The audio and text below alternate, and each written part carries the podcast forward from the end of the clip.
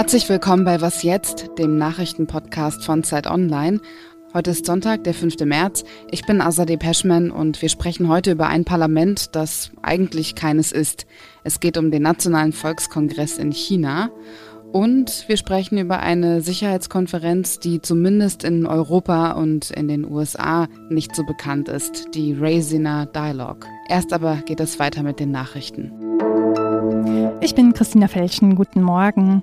Mindestens 30 Prozent der Weltmeere sollen Schutzgebiete werden. Darauf haben sich die UN-Mitgliedstaaten nach jahrelangen Verhandlungen geeinigt.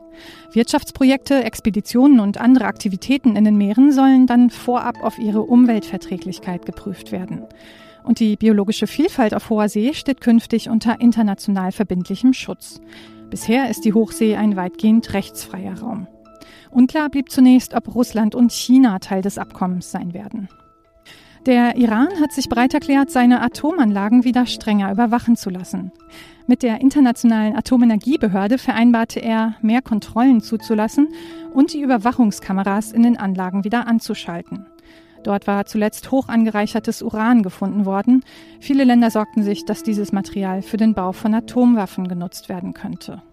Redaktionsschluss für diesen Podcast ist 5 Uhr. Werbung.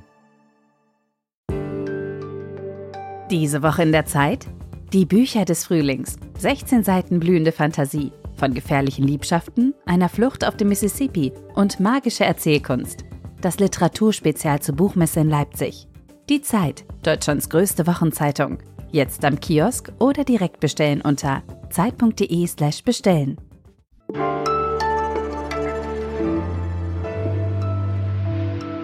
Wie jedes Jahr am 5. März kommt auch heute das chinesische Parlament, der Nationale Volkskongress, zu einer einwöchigen Sitzung zusammen. Wobei Parlament hier nicht im demokratischen Sinne zu verstehen ist. Diskussionen kommen aufgrund des Einparteiensystems nicht zustande. Eine Opposition gibt es in China nicht. Es wird damit gerechnet, dass einige wichtige Regierungsposten neu besetzt werden. Über die Jahrestagung des chinesischen Volkskongresses spreche ich mit Steffen Richter, Redakteur für internationale Politik bei Zeit Online. Hallo Steffen. Hallo Asade. Welche Funktion hat dieser Kongress? Beim Nationalen Volkskongress werden dieses Jahr, du hast es äh, eben schon kurz erwähnt, die obersten Regierungsposten neu vergeben. Das heißt, das zuvor bereits festgelegte Personal des sogenannten Staatsrats wird dabei präsentiert. Und dieser Staatsrat ist aber keine Regierung, wie wir sie verstehen. Es ist ähm, die oberste Verwaltungsbehörde Chinas. Und hier steht der neue Premierminister vor. Das ist so eine Art Chefbeamter entsprechend. Dieser Premier wird wahrscheinlich ein äh, Politiker aus Shanghai werden mit Namen Li Tiang. Das eigentliche Sagen hat in China aber bekanntlich eben nicht die Regierung, sondern die seit 1949 dort herrschende kommunistische Partei. Und natürlich sind deswegen alle führenden Beamten und Minister in China auch immer getreue Mitglieder der, der KP Chinas. Das Besondere an diesem 14. Volkskongress ist nun, dass die vorgestellten neuen Regierungspolitiker wohl allesamt getreue Loyalisten des aktuellen Parteichefs Xi Jinping sind. Und diesem Ausmaß an Loyalität gab es das wahrscheinlich noch äh, nicht in der Geschichte der Volksrepublik. Und die zweite Besonderheit ist, dass die fast 3000 Delegierten Parteichef Xi für eine dritte Amtszeit als Chinas Präsidenten bestätigen. Deswegen besonders, weil dieses hm, eigentlich mehr repräsentative Amt des Präsidenten in den letzten Jahrzehnten auf zwei Amtszeiten auf fünf Jahre beschränkt war und der Xi Jinping das durchbrochen hat. Was sind denn die wichtigsten inhaltlichen Themen dieser Veranstaltung? Es gibt vor diesem Volkskongress so mehrere Parteisitzungen und daraus konnte man so in etwa entnehmen, dass es eben weitere Umbauten am Staatsapparat bekannt gegeben werden. Da geht es am Ende vor allem um Effizienzsteigerung der gesamten Maschinerie und vor allem unter dem sehr auf äh, Kontrolle bedachten Parteichef Xi um eine engere Anbindung von Regierungsentscheidungen an, an die Parteigremien. Also am Ende um eine noch stärkere Verflechtung von kommunistischer Partei auf der einen und Staat auf der anderen Seite. Und inhaltlich wird es dabei wohl viel um die Punkte nationale Sicherheit und ähm, den Finanzsektor gehen. Der Volkskongress wird ja den neuen Haushalt vorlegen und dabei ist eine Steigerung des Militäretats geplant. Rüstet China auf, um möglicherweise im Konflikt um die Insel Taiwan gewappnet zu sein? Das könnte schon sein. Aber in, am Ende ist es ja eben auch eine Frage der Konkurrenz zu den Vereinigten Staaten, beziehungsweise eher eine grundsätzliche Frage für Chinas Führung. Denn man möchte offiziell bis 2049 führende Weltmacht sein und dazu gehört auf jeden Fall auch eben ein modernes, hochtechnisiertes, hochgerüstetes Militär. Und ähm, die Steigerung der Etats in China waren in den letzten Jahren schon sehr auffällig. Allerdings muss man auf der anderen Seite auch sagen, dass der Rüstungsetat der Vereinigten Staaten immer noch äh, ungleich höher ist. Danke dir für deine Einschätzung, Steffen. Gern.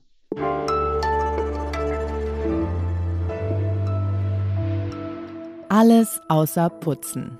Falls es bei Ihnen gerade auch so grau ist und die Sonne sich nicht blicken lässt, das hier könnte vielleicht ein wenig helfen, in eine andere Stimmung zu kommen. Afro-Haus hat mir richtig diesen Zugang dann zur House Techno irgendwie gegeben. Das war gerade ein Ausschnitt aus der Dokumentation Above and Beyond, The Global Rise of Afro House Music. Es geht also um das Musikgenre, das die Club- und Musikszene erobert hat. In der Doku kommen einige wichtige KünstlerInnen und DJs zu Wort, die dieses Genre geprägt haben und immer noch prägen. Und ganz im Sinne unseres zweiten Gesprächs in diesem Podcast und auch wie der Name schon sagt, geht es unter anderem auch um Städte, die außerhalb der westlichen Hemisphäre liegen, also Luanda, Johannesburg und Nairobi zum Beispiel. Dort ist Afro House sehr beliebt. Den Link zur Doku finden Sie in den Show Notes.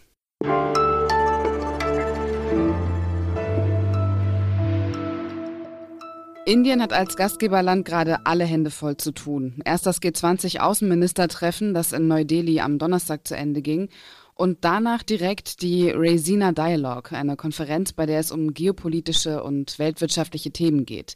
Gestern ist sie zu Ende gegangen. Anna Sauerbrei ist außenpolitische Koordinatorin der Zeit, gerade in Neu-Delhi, und hat die Konferenz für uns mitverfolgt. Hallo Anna. Hallo, guten Tag. Was waren die wichtigsten Themen, die in den vergangenen Tagen besprochen wurden? Indien sieht sich vor allen Dingen auch als die Stimme des globalen Südens und deswegen stehen viele Themen auf der Tagesordnung, die vor allen Dingen diese Länder betreffen, also zum Beispiel die Schuldenkrise, in die viele ärmere Länder geraten sind und die durch die Corona-Pandemie und die globale Inflation verstärkt wurde, Ernährungssicherheit, Gesundheitsthemen und eben auch lokale Sicherheitsthemen, vor allen Dingen Sicherheit im Indo-Pazifik, also die, äh, der Versuch der Chinesen dort, ihre Macht auszubauen, immer mehr Länder auch unter ihren Einfluss zu bekommen, die im Asien-Pazifik-Raum liegen liegen. So wie in München äh, über die Zukunft der NATO jahrelang viel diskutiert wurde, wird hier jetzt zum Beispiel darüber diskutiert, was man mit dem Quad-Format erreichen will. Also ein Gesprächsformat, an dem Indien, die USA, Japan beteiligt sind. Ähm, das ist kein Militärbündnis, aber die vier Länder koordinieren sich eben auch wieder sehr eng seit Biden im Amt ist. Und dafür gab es zum Beispiel hier auch ein eigenes Panel. Die Raisina Dialogue ist zumindest in westlichen Ländern eher unbekannt. Warum ist das so? Ja, ich denke, in Deutschland und Europa denken wir bei Außenpolitik und Sicherheitspolitik eben immer noch sehr stark aus der europäischen beziehungsweise aus eben aus der transatlantischen Perspektive, was ja auch sicherlich noch seine Berechtigung hat. Aber Politik und Medien haben weniger hier auf den, auf den asiatischen Raum geguckt und jetzt auch nicht unbedingt auf den Vaisina-Dialog bislang. Mein Gefühl ist aber, dass sich das gerade ändert. Die aktuelle Bundesregierung und besonders auch der Bundeskanzler selbst sieht Indien ja als eines der Länder, die er als Partner in Asien gerne enger mit den Europäern verknüpfen würde, besonders mit Deutschland. Auch in die Ukraine-Unterstützerkoalition möchte er sie gerne einbinden und als alternativen Handelspartner, wenn das jetzt, weil man China nicht mehr so vertraut, und der Handel mit Russland ja seit dem Krieg völlig weggebrochen ist. Und deswegen sind diesmal schon ein paar Deutsche hier, also Leute aus Denkfabriken und Wissenschaftler, die schon seit Jahren herkommen, sowieso, aber auch der ein oder andere deutsche Abgeordnete. Und wird in Neu-Delhi Außenpolitik anders verhandelt? Ja, wird es. Also Indien ist eines der Länder, die sich im Ukraine-Krieg als neutral sehen. Es hat die großen Ukraine-Resolutionen von den Europäern, auch ganz stark von den Deutschen mitgetrieben wurden, im UN-Sicherheitsrat nicht unterschrieben, sondern hat sich enthalten. Es ist sehr stark abhängig von russischen Waffenlieferungen, kauft das russische Öl, das Russland jetzt mit starkem Rabatt äh, hier nach Indien exportiert. Das heißt, da gibt es relativ enge Beziehungen und es hat gleichzeitig enge Wirtschaftsbeziehungen zum Westen Westen und heftige Grenzkonflikte mit China, weshalb man auch in, Sicherheits-, in der Sicherheitspolitik durchaus eher nach Westen guckt. Von daher hat es so eine äh, Zwischenposition, dass die Perspektive, die natürlich auch hier dann den Dialog bestimmt, ähm, wo ja auch viele Politiker aus dem Außenministerium, viele der Außenminister selbst auch sehr häufig aufgetreten sind. Gestern war auch der russische Außenminister zu Gast, der war in München ja gar nicht eingeladen und äh, die Hauptfrage des Moderators an ihn war aber vor allen Dingen, wie kann der Krieg beendet werden? Also man hofft vor allen Dingen darauf, dass die Disruptionen, die Umwälzungen, die der Krieg in der Weltwirtschaft verursacht hat, dann möglichst schnell vorbei sind. Vielen Dank dir, Anna, und viele Grüße nach Neu-Delhi. Dankeschön. Tschüss. Das war was jetzt an diesem Sonntag. Und da heute Sonntag ist, gibt es heute kein Update, aber dafür können Sie die Sonderfolge meiner Kollegin Konstanze Keins hören. Da geht es um Unternehmen, deren Klimazertifikate nicht das halten, was sie versprechen. Was jetzt zeit.de ist unsere Mailadresse für Fragen, Anmerkungen und Kritik. Ich bin Azadeh Peschman und wünsche Ihnen noch einen schönen Sonntag.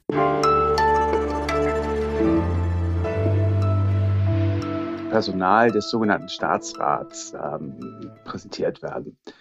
Und ähm, darf ich das nochmal sagen? Das war zu stotterig.